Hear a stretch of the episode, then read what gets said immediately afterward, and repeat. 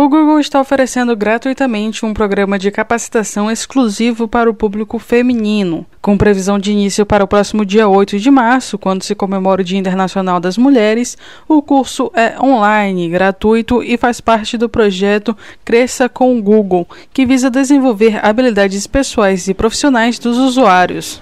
As aulas estão divididas em duas trilhas de aprendizagem: mulheres que querem empreender, com conteúdo sobre liderança feminina, marca pessoal e finanças.